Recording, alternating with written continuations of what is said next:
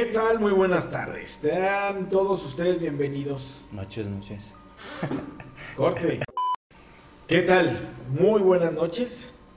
Sean todos bienvenidos a esta eh, edición muy especial que tenemos en el Jardín de los Errantes. Continuamos con esta racha, con esta eh, cronología temporal con respecto a eh, ciertas épocas muy bien marcadas en nuestro hermoso país, México. Muy buenas noches nuevamente. Yo soy Carlos Josué, eh, mejor conocido como Jos, y tengo aquí enfrente a Fernando, mejor conocido como el Jesse. El Jesse, así como el, el perrito, ¿no? El Jesse, tráete al Jesse. No, yo, yo no lo quería ver así, pero bueno. No, la neta no. yo- Bueno, pues vamos es como cariño. Escuchen a- esto, escuchen. Es terrorífico, ¿eh? Escuchen. aguase. Si, Sí, si son sensibles, Híjole, a ver si no les da miedo. ya nomás. Ah, qué rico. Una carnita ahora blanca. sí, ahora sí hubo, ahora sí hubo producción por parte de- del director. Gracias aquí a Juanito, a a Johnny que se trajo las cheves. Ese Johnny ya está haciendo famoso, el Johnny. Ya bueno, pues los- qué, qué- qué bueno que nos acompañan, qué bueno que están con, con nosotros. Vamos a tener un, pues un episodio muy, muy interesante, muy padre, muy, eh, ¿cómo decirlo? Es que de las épocas en las cuales muchos mexicanos eh, entendemos el, el proceso. A lo mejor no, no, no voy a hablar, no quiero tampoco hacerla de que, ay, conozco todo, pero creo que es la época en la que muchos entendemos un poquito más lo que pasó. Y me refiero mucho, obviamente hay el periodo, que es el, el siglo XX, pero nos vamos a enfocar el día de hoy a historias, leyendas, mitos, cuentos terroríficos y curiosos. Así es. ¿De qué? Del siglo XX, específicamente Ajá. de los tiempos de la revolución. Así es. Y de fondo ahorita están escuchando a la Delita. Tin, tin, tin, tin, tin, Y si Adelita se fuera. Ok, va a estar, va a estar bueno. Entonces, qué bueno que están con nosotros. Prepárense ahí, pues algo para, para echar el drink. Nosotros ya tenemos aquí. No podemos decir marca porque no nos patrocinan. Creo que yo ya la dije, pero bueno. ¿Ah, sí dijiste? no sé, ni me acuerdo. Regresemos. Mm. Ah, creo que sí la dijiste. Entonces ya. Está muy rica esta. Muy sabrosa. Muy hombre. No es un día caluroso eh, en Celaya. Sin embargo, se cae y, y obviamente muy rico una, una cervecita. Sí, para dormir rico, acá sabrosito. Así es. Pues vayan y prepárense un cafecito, también cómprense una chela, pónganle pausa. Ah, sí, sí, sí, sí. Y vayan a, echar botana, lo que ustedes quieran. Aquí les damos 30 segundos en lo que... Uy, no, pues que le mejor, mejor que le pongan pausa. Sí, pónganle pausa, vayan por su botanita, que aquí estoy seguro que se van a acordar de sus abuelitos, Ay, sí. alguna que otra historia sí. que hayan escuchado y pues bueno, vamos a dar inicio con algunas de las historias. Eh, agradecemos a los, a los que nos siguen viendo. Ya a Josué le mandé la lista de los países que nos ven. Sí.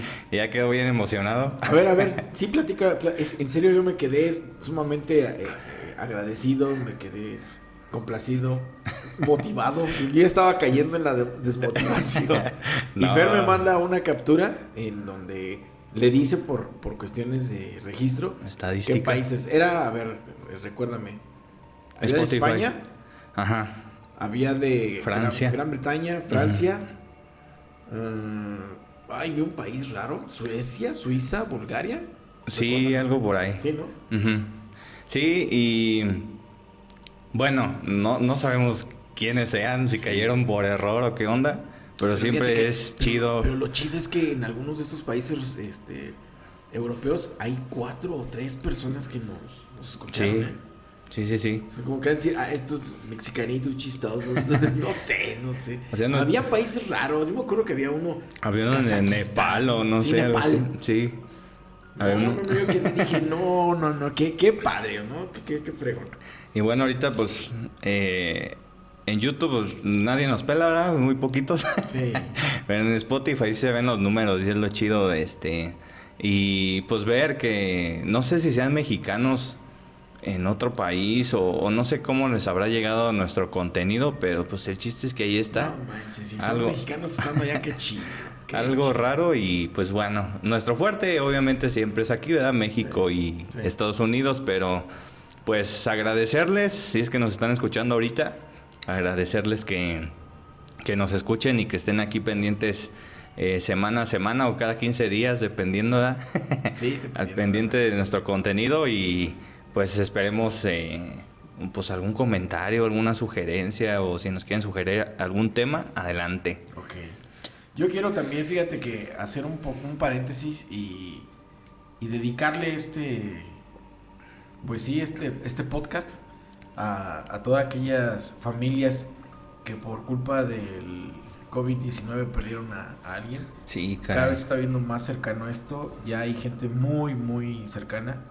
Eh, y a lo mejor no es familia, pero pues ya es, son amigos. es- O el vecino. Ajá, entonces queremos dedicárselo a esa, a esa gente que ahorita está pa- pasando por este proceso de duelo muy complicado y, y a lo mejor estas historias le pueden ayudar un poquito a, Sí, a aligerar que- esta, esta carga, ¿no? Entonces va, va por ustedes y, y disfruten. Bueno, va para todos, pero en especial para las personas que están pasando por este difícil proceso. Que se despejen un rato, que se entretengan. Así es. Entonces, pues vamos a darle. ¿Quieres que yo platique un poquito muy, muy breve? Estoy en la página oficial del gobierno. Me cae muy mal el gobierno, pero bueno, pues es, es una fuente fidedigna, eh, eh, eh, aparentemente. Y, y quiero hablar un poquito acerca de lo que fue la Revolución Mexicana. Órale, pues. Eh, dice así, el domingo 20 de noviembre de 1910, desde las 6 de la tarde, iniciaba el levantamiento armado convocado por Francisco y Madero para poner fin al gobierno de Porfirio Díaz y establecer elecciones libres y democráticas. Así lo estableció el llamado Plan de San Luis, proclamado por Madero desde su exilio en San Antonio, Texas. Yo creo que es como así, ¿no? Hay mucho, obviamente hay mucha información. Pero bueno, ahí ponemos la, la fecha, 1910, el Ajá. 20 de noviembre. Eh, en nuestro país, para que nos estén escuchando de, de otros lugares y, y a lo mejor sí nos puedan en- entender en esta eh, lengua hispanoparlante, eh, el 20 de noviembre para nosotros es muy simbólico porque hacemos incluso un, un desfile. Un desfile es un, un recorrido por las calles principales de todas las ciudades de nuestro país Militar. eh, donde la parte militar y deportiva, que Ah, es lo que también, también. ha, sido muy característico de este periodo, eh, es eh, esa manifestación, sobre todo en las escuelas. A todos nos tocó, los que, los que tú, a mí, nos tocó desfilar alguna vez. eh, Hacer nuestras en- pirámides. Así eso, las pirámides, las piruetas, las, los cuadros gimnásticos. Ujú. Eh, era, es, un, es un momento padre, bonito. A mí me trae buenos recuerdos esta, esta época, el 20 de noviembre. Y es asueto. Ya los que somos adultos y adúlteros también, pues ya no trabajamos ese día. Eh, a partir del gobierno anterior, de Felipe Calderón, esta fecha se volvió eh, fin de semana largo. Es decir, eh, aunque el 20 de noviembre sea un jueves, nosotros vamos a festejar el lunes anterior al jueves. Entonces estaremos hablando que festejaremos un diez y tantos de noviembre, eh, conmemoramos esa, esa fecha. Entonces así somos aquí los mexicanos, nosotros conmemoramos todo. Festejamos hasta lo que no debemos de festejar. Sí, hasta cosas que no deberíamos como el Día de la Raza, ¿no? Vamos a festejar el temblor. ¡Eh! no, no es cierto. Ese no se festeja, pe- pero sí se conmemora, ¿no? O sea, sí- sí lo recordamos. Los seres humanos somos de así y, y está bien porque el que el que no, no recuerda o no sabe su, su historia está condenado a repetir. Así es. Pues ahí está, empiézale. Órale, pues. Y hablando precisamente de acá el señor Francisco y Madero, yo les tengo aquí una historia. No sé si ustedes sabían que Madero ahí hacía su magia oscura, acá media extraña. Era, era magia, o sea, yo, yo desconozco mucho del tema, lo sé por ti. Pues sí, no. era. Él decía que los espíritus le decían qué hacer. Neta. sí, estaba. Bueno, no voy a decir que estaba loco, pero era una práctica, se podría decir, muy famosa en la época. Es que sí no podemos decir que está loco, porque realmente puede ser algo que, que con tanta convicción lo hace, Pues sí, también. que, que está bien, ¿no? Como O que sea, se alivan las está bien. cabras. Ya es que yo te platicaba que Pancho Villa decía este pinche loco, qué pedo. Entonces, pero bueno, ya después le Incluso- tuvo su respeto. Incluso cuando tú me lo platicabas, yo me quedé pensando que pudo haber sido una forma estratégica para poder llegar a tener cierto control. Porque cuentan Mm, también sí. que Francisco Madero no tenía un, no era un- una persona imponente. De hecho, Chaparrito. ajá, era bajito. Una vocecita así. Exactamente, es lo que te iba a decir. Hace poco eh, salió un archivo de la Biblioteca Nacional en donde recuperaron por medio de algunos instrumentos como el megáfono y el... Pues ya había grabadoras de voz. Sí, y encontraron uno precisamente de Francisco Madero, feíta su voz. Sí, como muy, chillona. Así como tú le hiciste. Como Duarte de. Veracruz. Ándale, Así. ándale. Entonces no tenía como ese, Esa fuerza. como la que tenía, por ejemplo, Porfirio Díaz. Aguas con la voz de Porfirio, ¿eh? Era rancherado, ¡Oh! sí, pero Señor Alba Edison. Ándale, ándale, sí, sí, sí, tal cual. Sí, y lo que pasa con Madero es que ya había un descontento general en todo el país, ¿no? Había injusticia social, bueno, ya sabemos todo, porque estalló la revolución. El chiste era seguir un líder. Entonces yo siento, bueno, yo pienso, ¿verdad? no que tomen esto como cierto, pero no había, surgido, ¿no? Ajá, Hipótesis. no había surgido muchos líderes para hacer una revolución. Y pues él, él se pone, pues ya vamos a seguirlo. Entonces sí, era chaparrito, flaquito, este, no sabía montar muy bien, por lo mismo, este, Era y tenía una vocecita así. Literal, él, él, él- él fungía como el papel de este político clásico de curul. Siempre sentadito, siempre Sí. vestidito. No tan, no tan entrón como, como pudiera ser un Zapata o un este. Hasta Villa. Ajá. Entonces, pues sí, algo te- yo eso fue lo que pensé cuando platicamos. Ujú. Dije, a lo mejor eh, busco esta parte y que al final fue tan convincente, tal, al final le funcionó, que él terminó a lo mejor creyendo en esta parte del misticismo. Pues sí, a ver, ahí les va pues. Una vez que Francisco y Madero llegó a la presidencia de México, la prensa de la época sacó a la luz su pasado como medium escribien- escribiente, es decir, una persona que al entrar en trance puede escribir en el papel lo que los espíritus invocados le digan. Ay, güey. Eh, lo tacharon de loco, como ya lo decíamos, que eh, pues sí, que hablaba con los muertos. Lo ridiculizaron por su creencia, lo hicieron blanco de sus más férreas críticas. Y la prensa estaba estrenando con él su recién adquirida libertad de expresión. Libertad que al principio Madero les había concedido quitándoles el bozal que tantos años los había limitado. Ya sabemos de quién hablamos, del señor Sí. Porfirio Díaz. Y pues dice que aquellos periodistas no sabían que Madero había empezado a tomar el espiritismo como filosofía para encontrar la, verdadera, la verdad en bienestar de los demás. Más que, como, más que como un método para conseguir riqueza, poder o cualquier otro interés personal, lo anterior no es una suposición, sino una, una certeza. Mm, pues sí, Puesto, sí puesto que se sabe, ajá. puesto que se sabe que gracias a lo que le dijeron los espíritus definió la sucesión presidencial y el plan de San Luis. O sea, todo ese plan de quitar a Porfirio Díaz de la presidencia se lo dijeron los espíritus. Órale. ¿Ya ves? No será discutido en este texto si en verdad eh, eran los muertos los que guiaban a Francisco y Madero en sus decisiones o más bien era su subconsciente manifestándose sin restricciones. Pero sí veremos algunas líneas de las cartas que el político escribía en estado de trance, mismas que se alojan en un diario espiritista. Fíjate, Ah, no. No, Macayus. existe evidencia. No, no, no está chido eso. Los espíritus que se manifestaban a través de Madero eran Raúl, o sea, así se llamaba uno Ok, de los tenía espíritus. nombre. o sea, Ejé. no. Quien era su pequeño hermano muerto. Ah, mira, eso no sabía que tenía un hermano muerto.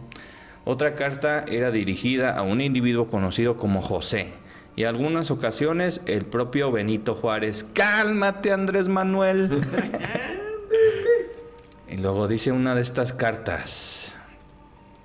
Durante la lucha, indudablemente te crecerás. ¿Quieres que lo hable así como madero? Durante la lucha.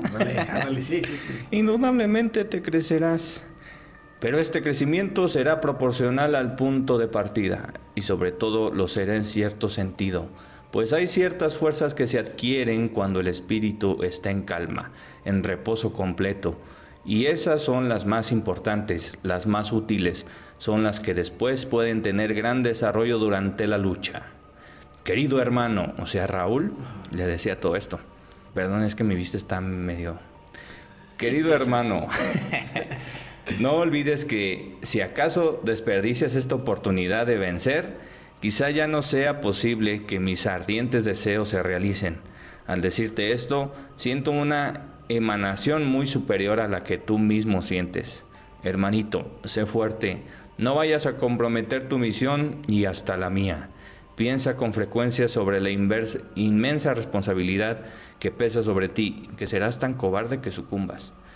Que será posible que viendo con tanta claridad el camino del deber, te salgas de él y vayas a comprometer el éxito de tu misión andando por precipicios. Fíjate qué interesante. Oh. ahorita que decías acerca de la hipótesis de si efectivamente es una, una conexión con, con los espíritus o es una proyección personal, puede ser la ambas, ¿no? O sea, te digo que al final a lo mm. mejor él se cree tanto esto que le empieza como a funcionar pero definitivamente de que hay una necesidad de, esa libertad, pues la existía no solo en él, sino en la mayoría de los mexicanos de aquel entonces. El escuchar estos, esas líneas, claramente hay una referencia a la lucha, a la búsqueda por esa libertad y por el hecho de que él mismo sabe lo miedoso que él era. Y él mismo se está se echando, exactamente, echándose porras de, échale ganas, cabrón. O sea, no seas tan cobarde como como lo eres, vas a tener que sacar la casta y es una oportunidad de, pocas.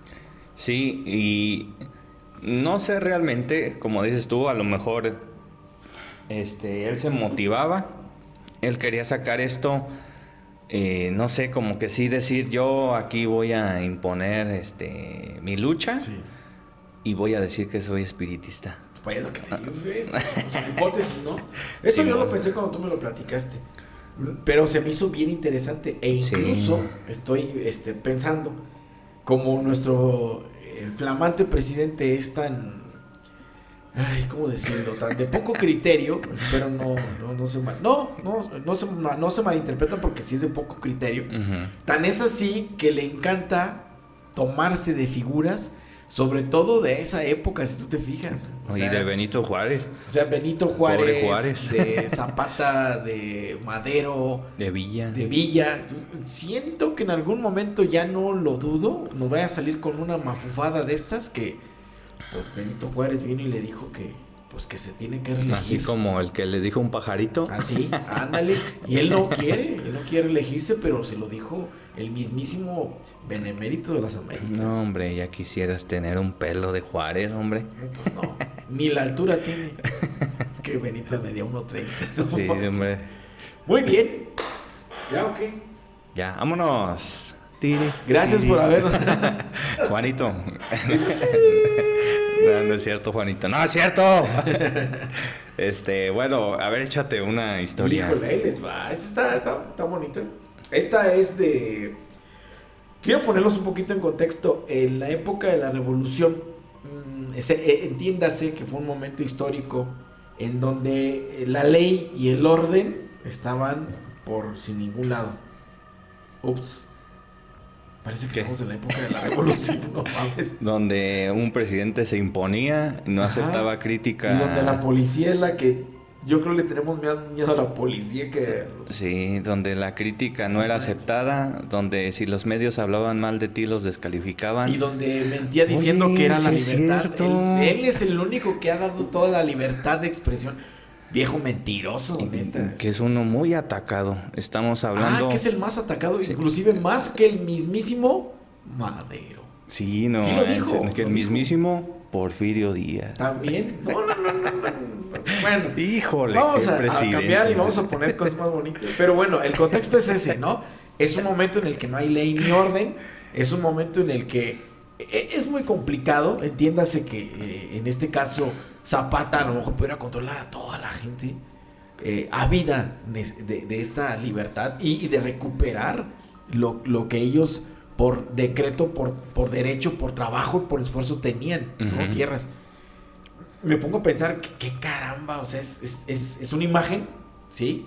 O sea, Zapata, pero ¿quién realmente le ayudaba a controlar tanta furia, tanta, tanto, tanto enojo? Pues sí tenían sus achichincles. Sí, Fer, pero aún así está cabrón. Bueno, sí. Está bien cabrón. Entonces, imagínate tener esa, esa capacidad de poder retener. Es casi imposible. Ok, en base a eso, hay muchas leyendas, hay muchas historias acerca de gente que cometía atrocidades. Y la misma gente tenía que defenderse, tenía que hacer justicia, porque no había quien hiciera en ese momento. ¿Sí? Entonces, ahí- ahí está el contexto para todas las personas que nos están escuchando y que no sepan mucho de, de este episodio, o que sea gente ajena a nuestro país. Pues ahí les va. Esta se llama El Pozo de las Cadenas. Échale. Tecate, salud. Esta es carta blanca, pero también hay marca Tecate. Tecate es una ciudad de Baja California, ubicada al final de una peligrosa carretera conocida como La Rumorosa. ¿Has ido alguna vez a La Mm. Rumorosa? Nunca he ido al norte. Ah, no, sí. Bueno, no me acuerdo. Pero así tan al norte no. Está de miedo. ¿Sí? Sí. Ay, Yo fui güey. cuando tendría como 15 años. Hijo de su madre. Es un pedacito donde pasan, es ida y vuelta. Y es en, en, en zigzag, por las, literal por las Mucha montañas. curva. Y pasan camiones. Ay, hijo de y pinche pasan madre. trailers. Y está el desfiladero. Así como la libre a Guanajuato. Ah, así. Ahí está, gracias. Sí, sí, sí, literal. Y, y creo que le dicen la rumorosa porque precisamente por el golpe del aire Rumora. se escucha que rumora. uy, uy, uy. Si alguien sabe mejor la historia que nosotros, pues ahí les ahí nos echan Sí, el. Simón, a huevo. Alrededor de 1910, fíjense, época y fe- fechas, precisamente por eso estos sucesos son muy marcados en este periodo. En 1910, en épocas de la revolución, vivía ahí, precisamente en Tecate, un matrimonio muy pacífico y trabajador. Era una pareja sin hijos. El hombre cultivaba las tierras y su esposa se encargaba del cuidado de la casa. En aquella época no había mucha gente alrededor. Era un lugar muy árido, muy, muy solitario. Un día aparecieron unos hombres que llevaban varias horas caminando bajo el sol ardiente. Hombres precisamente que estaban en la lucha eh, en pro a la revolución. Muy cansados y sedientos vieron al hombre que trabajaba en sus cultivos y con total educación, eso sí, muy educados, le pidieron un poco de agua. El campesino se había bebido ya hasta el último trago. Pero pensaba madre. en el mal rato que venían pasando aquellos forasteros y los invitó hasta su casa para darles agua del pozo que él tenía. Eh, vamos a ubicar otra vez un poquito el contexto para las nuevas generaciones. Eh, el, el hecho de que tú tuvieras un pozo eh, en, las, en el patio de tu casa era genial. Que ahorita creo que el pozo es totalmente... El, el pozo era comunitario, ¿no? Ajá. Ve al pozo por agua. Sí, Ah, pero quien lo tenía en su casa Sí, tenía poder. como las haciendas y todo eso. Así es. Entonces esta persona lo tenía precisamente en su casa. Allí su esposa lo recibió y ellos la saludaron quitándose incluso el sombrero. Era una forma muy eh, educada Cordial. y cordial de poder saludar en el tiempo de la revolución. Los sombreros eran de ala muy ancha, es muy característico, puntiagudos desde la parte de arriba, precisamente para evitar ser eh, molidos por el sol. ¿Sale? Ok, le, la saludaron quitando ese sombrero, bebieron todo el agua que pudieron, comieron como náufragos y todo lo que pudieron comer. Incluso tuvieron una muy buena conversación larga y amena. Comenzaba a anochecer y no daban muestras de quererse marchar, así que los amables anfitriones les prepararon un lugar para que ellos se pudieran dormir. Pasadas las horas de la noche, se escuchó un grito, pero así de esos gritos desgarradores en, en aquel silencio de la madrugada. Un grito que a lo lejos retumbaba avisando la proximidad de la muerte en los alrededores. No se sabe qué ocurrió a ciencia cierta, pero se dice que los extranjeros eran unos sangrientos delincuentes que intentaron robar al amable hombre. Aquellos extraños con corazón de piedra aparentemente disfrutaban con el sufrimiento de todas sus víctimas que torturaban sin ningún remordimiento. Pues liquidaron al hombre con una crueldad que nunca se había visto por esos lares. Lo amarraron con cadenas. Le quitaron los ojos. Le echaron al pozo y luego le aventaron piedras encima para que no pudiera flotar su cuerpo. Mendigos. De su esposa y de los asaltantes nunca se supo nada. Hay quienes cuentan por las noches del, que del pozo o de aquel pozo Salen ruidos de cadenas, gemidos de llanto e incluso escalofriantes gritos desgarradores del hombre aquel asegurando que pena en búsqueda de su esposa desaparecida y de aquellos malditos asesinos que acabaron con él. Por las mañanas se pueden ver con claridad las huellas de sus pies encadenadas. Al estar cerca se escucha con claridad el sonido de las piedras chocando contra el agua y el pozo.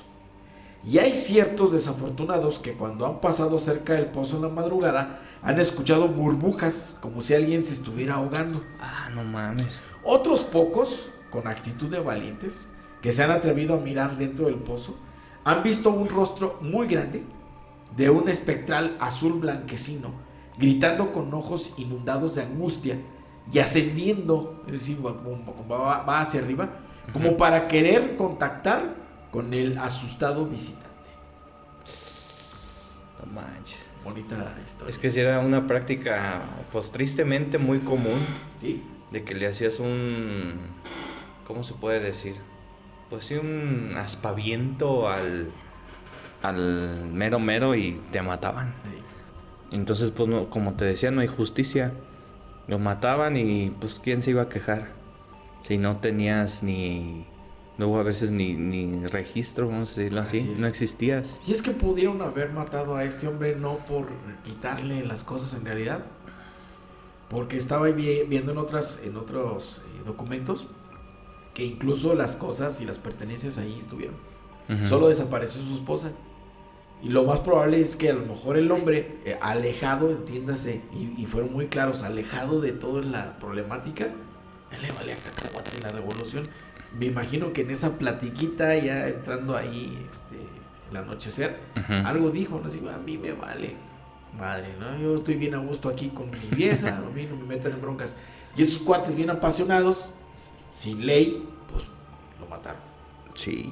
Eh, es una Sí, hipótesis. estaba bien cabrón. Hay muchas cosas que no nos cuentan de la revolución y vuelvo a repetir, no porque nos quieran ocultar, sino porque indudablemente son un chingo de cosas las que habría que investigar y pues luego a veces hasta se mezclan historias o ya se pierden cosas. Sí, está cañón. Pero tan solo todas esas historias que nos llegaron, o hasta en YouTube hay eh, ancianitos que cuentan su historia de cómo vivieron la revolución. Que mismo en filas de los dos bandos de la revolución había gente bien sanguinaria. Así es. O sea, no... Eran como- saqueadores, literal. Sí. O sea, iban, saqueaban, violaban, tomaban, comían y se largaban. Sí, como dices tú, no, un hombre no tenía el control de todo. Ey, estaba difícil. Aunque les dijeran, no, no hagan esto, pues nada, les valía madres. Ey, Entonces sí estaba bien complicado eh, poder controlar toda esa situación. Y tristemente también murieron así muchos inocentes, mujeres y niños que ni la debían ni la temían. Y pues... Por eso es que hay tantas leyendas de este periodo. así es. Entonces yo me Échale, aviento échale, otra... échale, ¿qué otra tienes? Tengo aquí una que dice La leyenda del tesoro de Emiliano Zapata y al terminar explicaré algunas cosas eh, que por qué hablamos de estas cosas pues. Nuestra historia empieza en un pintoresco lugar del estado de Morelos llamado Quil... ¿Qué? Kill Bill. No. Dice del, del estado de Morelos llamado Quilamula. Para muchos no es muy conocido, pero para los revolucionarios y para los seguidores de Emiliano Zapata es más que un pequeño pueblo. Quilamula. Ay, perdón. eh, ¿Quilamula? Sí, Quilamula. Quilamula.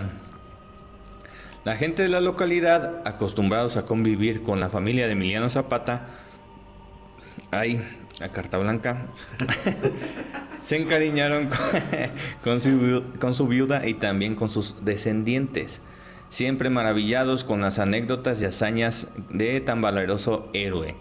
Lo que muy pocos conocen es que en, en los cerros cercanos al poblado los zapatistas se ocultaban de los militares comandados por el general Jesús Guajardo, por lo que suponemos que aquí también debieron haber escondido su botín en oro tal y como lo hacían los piratas. Y sí, sí hubo mucho oro enterrado en esas épocas. Es. El único problema era que no existía un mapa que marcara con una letra X, ¿verdad? Como lo dicen las caricaturas. El lugar indicado para encontrarlos. Contaban únicamente con la memoria de, de Emilia, hija de la esposa del revolucionario. Ella era capaz de recordar a detalle lo que su madre una vez le confió. En su mente existía la ubicación exacta del lugar donde se encontraba el tesoro. Ella contaba que Zapata desde su, campamento, desde su campamento, acompañado por el grupo de soldados con los que caminaba determinado número de pasos hasta donde se encontraba sepultado el tesoro. Sin embargo, y de acuerdo a la leyenda, jamás regresarían, pues el caudillo del sur los mataba para evitar que el secreto fuera divulgado. Mendigo desgraciado. Emilia también contaba que él utilizaba espejos para enviar señales de, cerro a cerro para comunicar eh, la cercanía de los militares y así poder ocultarse en lo más profundo del bosque. ¿Eh? Cuenta la leyenda que un grupo de lugareños junto con un cazador de tesoros buscaron a la viuda de Zapata con la intención de encontrar el oro que había sido escondido por el revolucionario. Este grupo de aventureros tenía como propósito encontrar dicho botín y hacer realidad las historias eh, que al respecto se contaban en el pueblo. Viajaron y al regresar afirmaron que después de una larga jornada habían encontrado el campamento revolucionario en perfectas condiciones, como si el tiempo se hubiera, detenido. Además, aseguraron haber escuchado ruidos de disparos y sonidos que se perdían en la maleza mientras caía la tarde. Eh, las sombras y la sensación de gente corriendo hizo que los aventureros siguieran el ejemplo. El miedo y la adrenalina provocaron que los furtivos buscadores de tesoros huyeran despavoridos cuesta abajo del monte. Sí, hasta yo. Nadie conoce el resultado de dichas expediciones o si se encontró o no el oro pues entre supersticiones y miedos a la leyenda que, que, fue creciendo con el tiempo, este, pues pudieran sufrir algo. Gente cercana a Emiliano Zapata guarda el secreto que para los habitantes de Quilamula es a voces. Desde 1990 la búsqueda continúa sin importar clima o historias espectrales. Ellos andarán con la firme idea de seguir los pasos a la fortuna seguir los pasos hacia el gran tesoro de Zapata. Y como estas historias nos encontramos un bueno. Sí, fíjate que ahorita fuera del aire te platicaba que hay muchos relatos, y obviamente referente a, esto, y hay unos en donde narra precisamente como, como diario o como anecdotario de cómo las personas que podían conseguir un buen un, buen este, motín, lo tenían que ocultar por las grandes trayectorias que tenían que desplazarse. Sí. Era muy complicado estar cargando, Con, algunos eh, algunas monedas, algunas joyas, ropa, eh, ropa. Normalmente ellos buscaban eh, joyas, ¿no? Este rubíes, diamantes de algunos acaudalados, todavía algunos españoles viviendo en el país eh, monedas de plata. Algunos incluso eh, encontraron, eh, su, motín eran lingotes de oro. Algunos candelabros de plata. El punto es que los motines que tenían pues no los podían andar cargando. ¿no? Lo que hacían eran, lo que tú comentas, los, los enterraban y los ocultaban y ponían algún tipo de, señalamiento para ellos tener como referencia. Pero ¿qué crees? Que la mayoría de las personas que enterraban el su tesoro, eh, morían. O se les olvidaba también. o, se quedaba perdido. Porque también de Pancho Villa se tienen varias historias, no sé si historias o leyendas, ¿no? Eh, de que enterraba sus tesoros y luego, ah, chis. ¿Dónde lo dejé? Sí. Sí, se puede ser, que pones una piedrita ahí como referencia y, la piedrita ya, sí. Entonces, a, partir de esto, en, hubo un tiempo en nuestro país, eh, recuerden que estamos transmitiendo se le llevó a Guanajuato, México. bueno, precisamente en México eh, hubo unos, eh, un periodo por ahí de 1940, 1950, 1960 todavía, que la gente construía o reconstruía en, sus, eh, en sus casas. La mayoría de las casas de, precisamente de 1910 hacia acá eran de adobe Con el cambio de materiales y con la modernización, entiéndase que tuvieron que inclusive desenterrar o, o escarbar para Sí. poder poner mejor Para zapatas poner una zapata. zapatas ajá, y cadenas que pudieran soportar ya el peso de casas de dos pisos. Que no se las En- llevara el agua. Entiéndase, ajá, entiéndase que antes eran de un solo nivel. Cuando empiezan a hacer estas excavaciones en muchos lugares de la República Mexicana, incluso nosotros aquí en el centro de la República escuchamos historias en donde gente encontraba vasijas de barro, cofres de madera, bolsas, bueno, no bolsas, como costales de Sí. yute, con, con todo esto dentro de, de- con, con ciertas cosas, ¿no? Con plata, con lingotes, con este diamantes, con algunos collares de algunas personas, vestimentas, y es conocido. E incluso yo tengo una historia muy bonita. Yo tuve la oportunidad de, de ser eh, de una familia eh, Acaudalada. acaudalada y con mucho poder adquisitivo. Afortunadamente, decía mi abuelita, no. Así lo dijo. Afortunadamente, no. Porque ella le pedía, mi abuelita muy devota, a Dios que nunca Y le de eso. Porque Ah. mi abuelito. de de chancla. Nunca le di chanclas a mi abuelita. Porque mi abuelito, él, él era este constructor. Ajá. Eh, él estudió este albañilería a nivel de construcción. Ujú. No se quedó pues así como en el maestro, sino ahí está, ahí está su diploma, ¿no? Ahí tengo Sí, su diploma ahí en la casa de mi papá. Y, y precisamente él, él tenía varias obras a su, a su cargo. No era, te digo, como el, El maestro. el maestro. Él era el ayudante del, del ingeniero o del arquitecto. Dos veces le tocó que, que encontró algo, se, escucha Ah, cuando su está ajá. Y los ingenieros, una, una vez le dijeron, no, Miguelito, vete a descansar. Pero no estoy cansado, vete a descansar, mira. Vamos a darle un tiempo a todos. O sea, llévate a tus hombres, váyanse a la cantina, échense unos Ay, tragos. Nada, nada pendejo. Nada, pendejo, mi Fer. Pues, ¿qué crees que para el otro día que llegaban a trabajar, ya el ingeniero ya no, ya se había ido? Ya hasta estaba tapado, ¿no? Y la obra se había quedado así. Y dijeron, bueno, el ingeniero nunca regresó. Supieron que se había encontrado un cofre y que se lo había llevado con oro. Esa fue una otra vez, no recuerdo en qué otra construcción también le tocó y esa sí le tocó ver, pero también le dijeron que se tenía que, que ir. Él obviamente no era el, el- el dueño de la, de la obra, entonces no, no, no le pertenecía nada, pero él, él se las encontró, a él le tocaban. Ahora, Sí. hablando de que cuando a alguien le toca, a mí me tocó trabajar en alguna ocasión de ayudante de albañil. Por eso es que decido estudiar. Sí, yo la primera Sí. vez que me animé a ser ayudante de albañil terminé todo guacareado No, sí, está terrible. del Está- esfuerzo. Está chido. A mí, a mí la neta me gustó, pero sí dije, no, yo sí quiero estudiar. Y lo hice en vacaciones. O sea, Ujú. hasta eso fue un periodo. Bueno, pues me acuerdo mucho porque un, un, eh, arquitecto, maestro nuestro en la preparatoria, pues nos dio la oportunidad de trabajar. Él tenía a su cargo a un compadre de él que él sí era albañil. Ajá. eh, y, y obviamente no, me contrató, nos contrató un compañero y a mí, y a un sobrino de él, que también estaba de vacaciones. Y un cuñado también del, del maestro. Bueno, el cuñado era una botana, Fer. Una botana. Tenía un ritual. Era un tipo. eh, este, ubicas.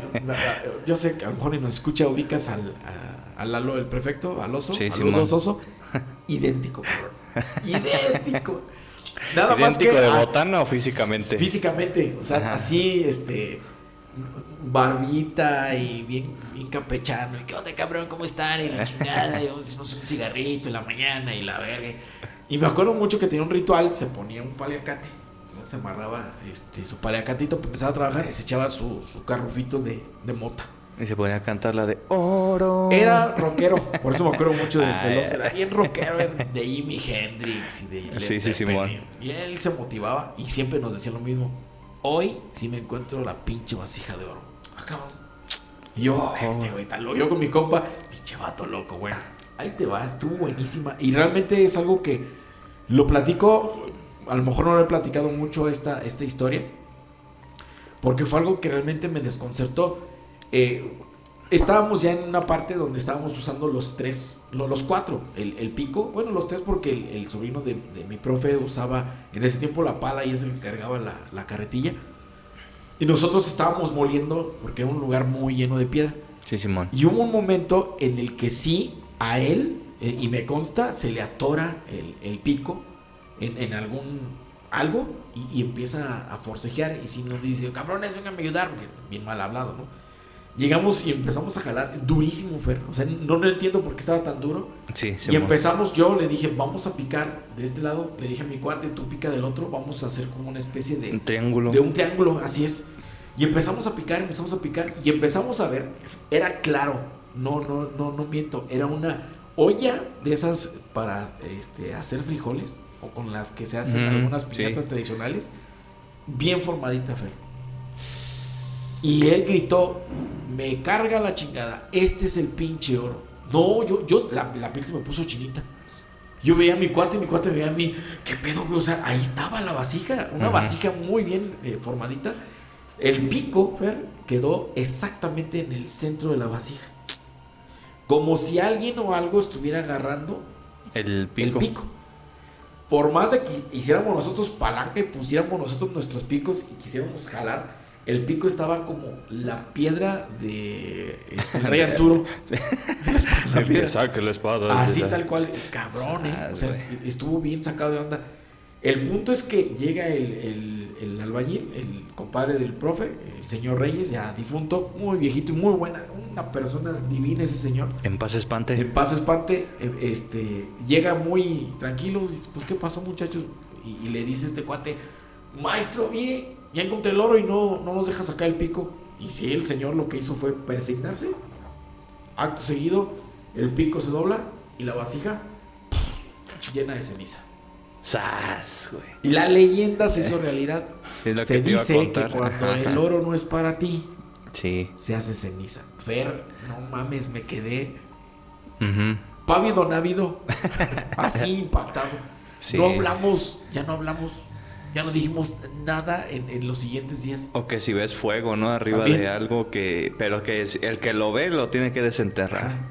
Nada de que mira, güey, ya si lo ve otro y lo quiere ir a desenterrar, se hace ceniza. nos dijo el señor Reyes, es que eso no era para ustedes, muchachos. Síganle. Y se dio la vuelta y se fue. Yo me quedé, a la madre. Son de esas cosas que Sí. te hacen como chocar, ¿no? Dices, bueno, creo, no creo, ¿qué pasó?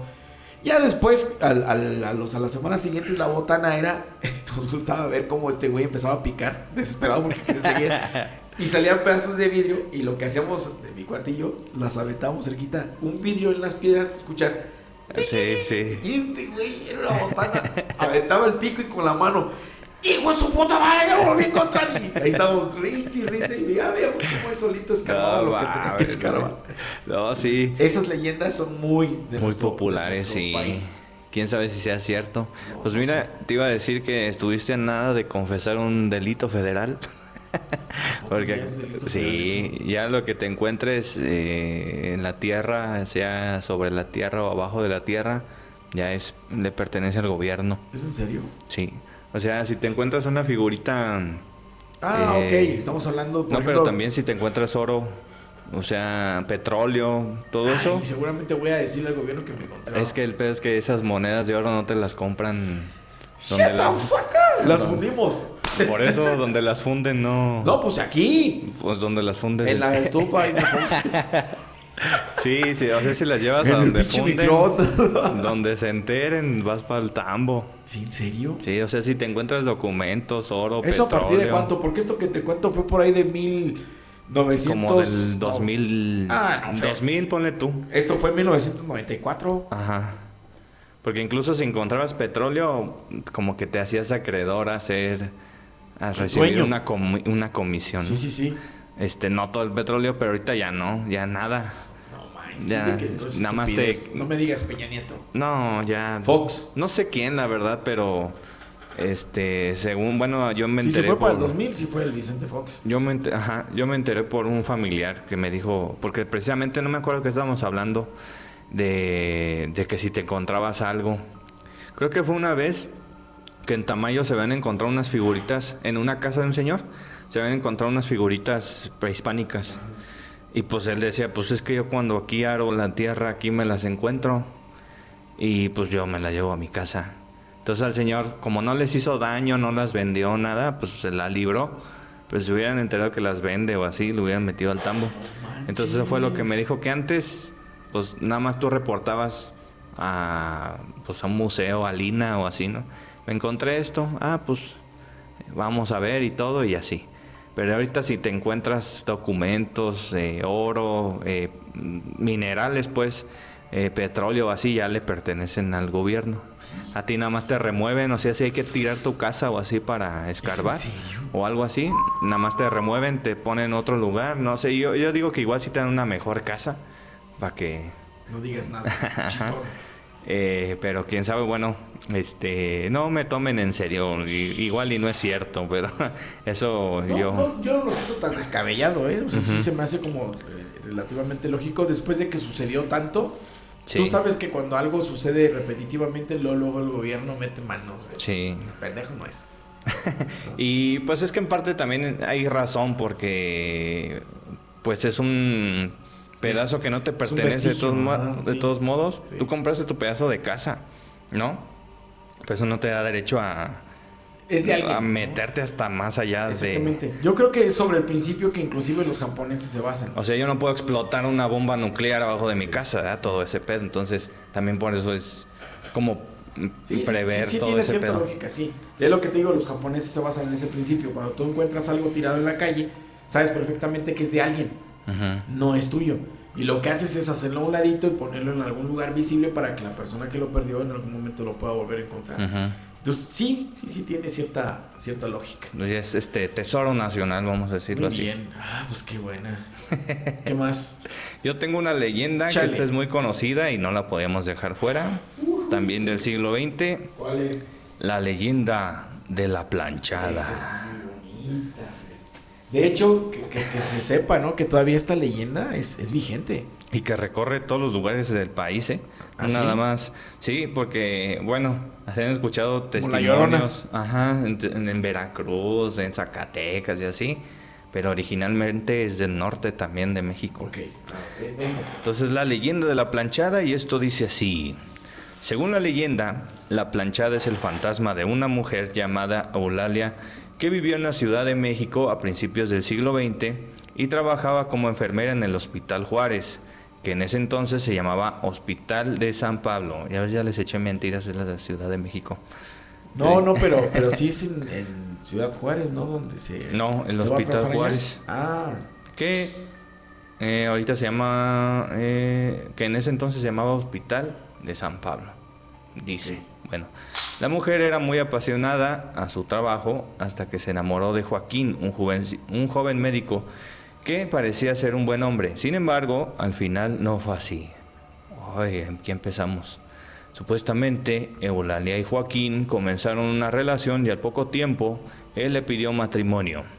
Pero a los pocos días de eso, la enfermera se enteró de que el médico se había ido del hospital y había contraído matrimonio con otra mujer. Ah, no, ¿verdad? Eulalia entraría en depresión. Chicas, quédense, hombre, amor propio. Eulalia entraría en depresión tras saber de la noticia y según la leyenda, a partir de ese momento dejó de atender a los pacientes y murió rápidamente luego de ser internada en el hospital en el que trabajaba. Y algunas personas que creen, que, en el, que, que creen en el fantasma de Eulalia afirman que se siente culpable por los enfermos que dejó morir cuando sufría de mal de amor y por eso ahora cuida a los enfermos del Hospital Juárez cada noche. Ay, güey. Y esa historia de los hospitales, pues hasta la fecha se sigue escuchando, ¿no? Que, ay, a mí vino la enfermera tal y me puso el suero y que no sé qué. Ah, cabrón, si es ahora no hay enfermeras, puros enfermeros. Cositas así. Yo tengo un amigo, bueno, iba en la secundaria, cuando lo, lo operaron, sí, entonces él cuenta una historia similar. Dice, pero la neta yo no sé si estaba soñando, dice, porque sí me puse una anestesia que estaba así medio viajadón. Pero dice, yo claramente vi a una, una mujer en la madrugada que vino, me preguntó cómo estaba, este, me tomó mis signos vitales y todo y se fue. Y cuando yo le dije al doctor, dice 15 minutos después, este, me dijo, no, es que en este pasillo no hay ninguna enfermera. todos son hombres y por lo regular nada más estoy yo y él y estábamos los dos juntos. Oloborgo. Oloborgo, pero quién sabe. A lo mejor sí estaba acá en sus ondas medias este viajadas todavía por la anestesia, pero pues es un algo curioso, ¿no? Es que eh, cuando, cuando muchas cosas empiezan a ser repetitivas es donde ya se vuelve leyenda. ¿no? Entonces donde empiezas a... O, o- o leyenda urbana y empiezas a buscarle una, una explicación cuando hay cosas que no las van a tener. Sí, Está muy cabrón. De hecho, fíjate que La hace poquito una, una amiga me platicaba, eh, y también mi hermana cuando estuvo trabajando en el seguro, que ahí en el... eh, cuan- donde estaba el seguro atrás del Templo del Carmen, esa calle no sé si se llama Tres Guerras. La que está en el mero centro, la que está atrás del Carmen sí se llama... Bueno, no me acuerdo. La, la callecita donde está la primaria, Ajá, Simón. creo que sí se llama Tres Guerras. Sí, creo que... Bueno, esa. Antes ahí estaba el IMSS, no sé si lo ubicas. Sí, que tiene sus tragaluces así en la pared. sí. Dice que ahí cuando atendían y todo, que cuando entraban los nuevos, veían una enfermera y todo y que decía, buenas noches, ya, buenas noches, que no sé qué. Y que después, ya cuando salían y todo, y le decían al vigilante, dice, ¿qué pasó? ¿Ya se va? Sí, dice, ya pues, me puse a platicar con la enfermera, que no sé qué. Ah, ¿a poco ya le habló? Dice, sí, la enfermera tal, no me acuerdo. No, dice, pues aquí nada más estamos usted y yo. Dice, esa enfermera parece y aquí anda y todo, y, y que se fueron así, se fue. Amarillos, Sí, manches, pues imagínate que te digan eso. sí, y esa historia, pues tengo muchos amigos trabajando en el IMSS, también familiares. Este, pues esa, esa leyenda es, Híjole. o sea, ya por lo menos la mitad de, lo, de mis compas, bueno, de los que trabajan ahí que conozco, ya la vieron. Es lo que te, o sea, son cosas que no vamos a poder explicar. Es lo bonito de esto. ¿no? Sí, Simón. Ah, qué chido. Ok, ahí les va. Eh, yo creo que ustedes han, han escuchado eh, este término por, por una eh, estación de. un programa de radio muy famoso por ahí de los años 90 y todavía a principios del 2000. El calabozo. No, más, más tenebroso. Eh, era un personaje que no tenía una voz así como de misterio. Simplemente él se dedicaba y se enfocaba Ah, en ya sé quién me dice. Ajá. Y el término de esta de este programa que se hizo muy le- muy legendario, el de la mano peluda. Peluda. Ok, entonces vamos a escuchar un poquito acerca de, de la leyenda del por qué se dice eh, La mano que la peluda. mano peluda. O sea, porque es un, término que nos genera cierto miedo. Bueno, a lo mejor ahorita las nuevas generaciones ya. Ahora te va a cargar la mano peluda. ¿Qué, es eso? qué? o el coco, ¿no? Así como- ay, no sé con sus términos de, de ahora, ¿no? Ok, ahí va. Dime compañere. Ándale. Ya, ya síguele, síguele. Ok, ya hasta, hasta se, se me chocó un poquito la mandíbula. Ok. Allá por el año de 1908, abundaban en la ciudad de Puebla los llamados Montepíos, casas de Ah, empeño. Sí. Ok. Manejadas por usureros en su mayoría. Entre ellos, el muy famoso señor Villa, conocido como Horta. Un hombre calvo, bajo y rechoncho con mucho vello en el cuerpo y en sus extremidades. Adoraba llevar las manos repletas de gruesos anillos, de pulseras y piedras preciosas. Y junto, siempre al lado de él, iba su esposa, la gangosa. Algo así como yo bien, así que ahorita. Que se encargaba precisamente la señora de un Montepío. Jamás, escuchen, jamás se les vio o se les conoció que hicieran alguna buena obra, por piadosa que fuera. Mm. Nunca hicieron nada en pro de su comunidad. Por lo que frecuentemente se empezó a escuchar el término, cuando la gente pasaba por el Montepío, les decían que Dios te seque la mano. Fíjate, Ah, ahí va, pinche ahí va, madre. ahí va, ahí va. Eh, Entiéndase que el fenómeno o el efecto de la mano era el, el- el que es La rata, el que es ratero, pues es, es uña, es garra, es lo que tú quieras, ¿no? Por ahí va, por ahí va el término de la mano peluda. Que Dios te seque la mano, siempre decía la gente cuando pasaba por su negocio. Bueno, la historia comienza cuando Horta se muere, ¿no? El señor. Sas. Y al parecer, efectivamente, Dios le secó la mano para darle un castigo, aunque fuera después, ya muerto. La noticia de la mano negra y peluda se publicó en el periódico poblano El Duende. Relacionada Ay. con la mano de Horta, pues en la entrevista el sepulturero dijo que la mano se salía del sepulcro, Chas. Luciendo un gran número de anillos lujosos engarzados con gemas.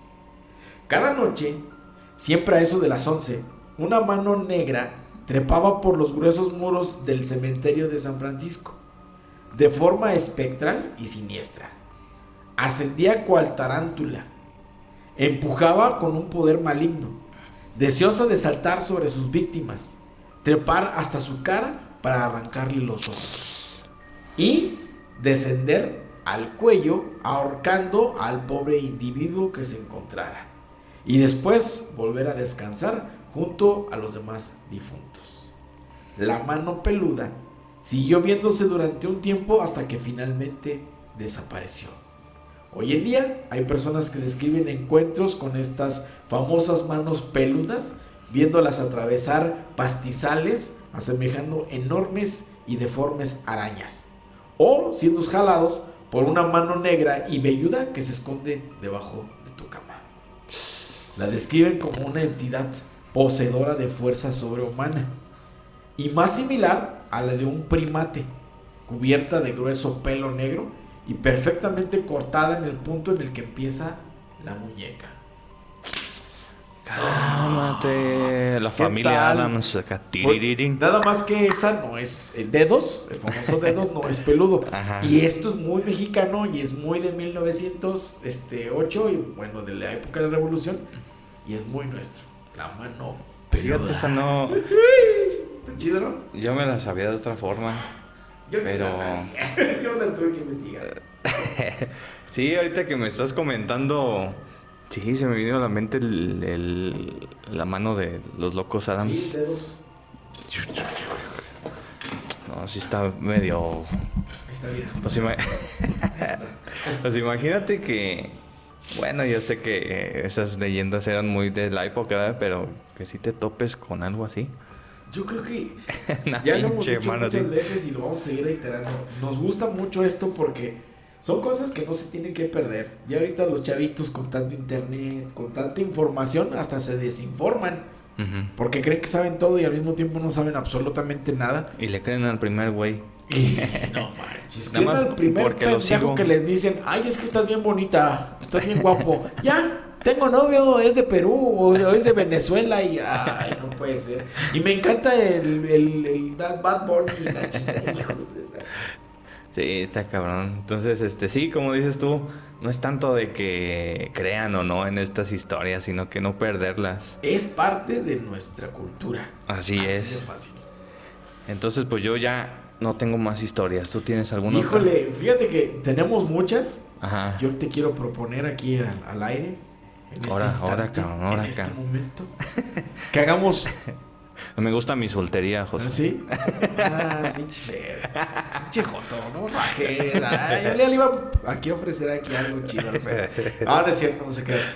Este, pues, ¿qué te parece si hacemos un segundo programa? Órale, pues. Sí, porque sí hay, sí hay no, muchas. hay, hay unas chuladas de unas joyitas. Yo investigué muy pocas, soy honesto. Pero Josué, ahorita que llegué, No, no, traía. no, yo hice la tarea bien. Desde Eh. antier. No, sí, no, antier, Sí, antier. dijiste. Va, yo, yo emocionado, empecé, empecé. Porque sí, cabe mencionar que si tú buscas en internet, encuentras la reseña. Sí. Y, y encontraba reseñas miles, pero no encontraba la leyenda, la historia, el origen, y fue muy complicado. Pero pues ahí está, cumplí. Y, y pues. creo que esto amerita el que hagamos un volumen 2. Órale, pues, me late. ¿Sale? Entonces, pues aquí la dejamos. Vientos. ¿Cómo viste Ah, no, muy chido. estas primeras historias? Yo creo que vamos, siempre al final tratamos de concluir.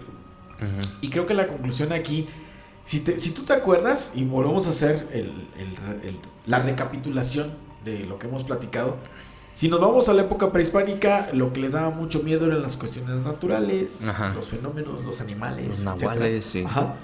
Después no, quedamos que era la religión. Vino Sí. y nos impuso mucho miedo para Que si no rezas se te aparece el diablo. es. Y si te fijas aquí, va muy relacionado con el fenómeno del mismo ser humano contra el ser humano. El mexicano contra el mexicano. Y, y créeme que las historias que les tenemos preparadas para el siguiente capítulo están muy buenas y tienen que ver precisamente con Sí. fusilados, con horcados, con este, los muertos, asesinos, etcétera, que eran muy de la época. Creo que ya estamos llegando a este momento en el que sí sigue existiendo ese factor fantasma, que se queda su alma y su espíritu ahí eh, momentáneamente por esa acción brutal que sufrieron. Pero ya las acciones son distintas. Ya aquí no hay un demonio, ya aquí no hay un ángel. ya- no, Sí. aquí es el mismo humano. Contra acaba el con humano. el humano. Sí. Su avaricia acaba con él. está Y su bonito. fantasma quiere venganza. Y Así tal. es, sí. Entonces, pues sí. Ay, es que esto. Bueno, como dices tú, estas, esta época son las leyendas como que más conocemos. Sí. Ya sabemos que la Llorona tiene su lugar aparte, ¿verdad? Pero Sí. estas son las leyendas como que más conocemos. Entonces, pues sí, tienes razón, amerita una segunda edición. Y es que mira, hay que platicar acerca de estos famosos charros negros Sí. que surgen en esta época. La gente o esos caballerangos que, que andaban en, en algunas veredas y que espantaban a la gente. Mujeres con cabeza de caballo. Sí. No, no, no, no, hay, hay, hay de historias y hay de, de relatos que pues hay para largo. Órale, pues. Sale. Entonces aquí la dejamos, amigos. Muchas gracias. Ya saben, seguirnos en redes sociales. En Instagram, Facebook y YouTube, Spotify también, como el Jardín de los Errantes.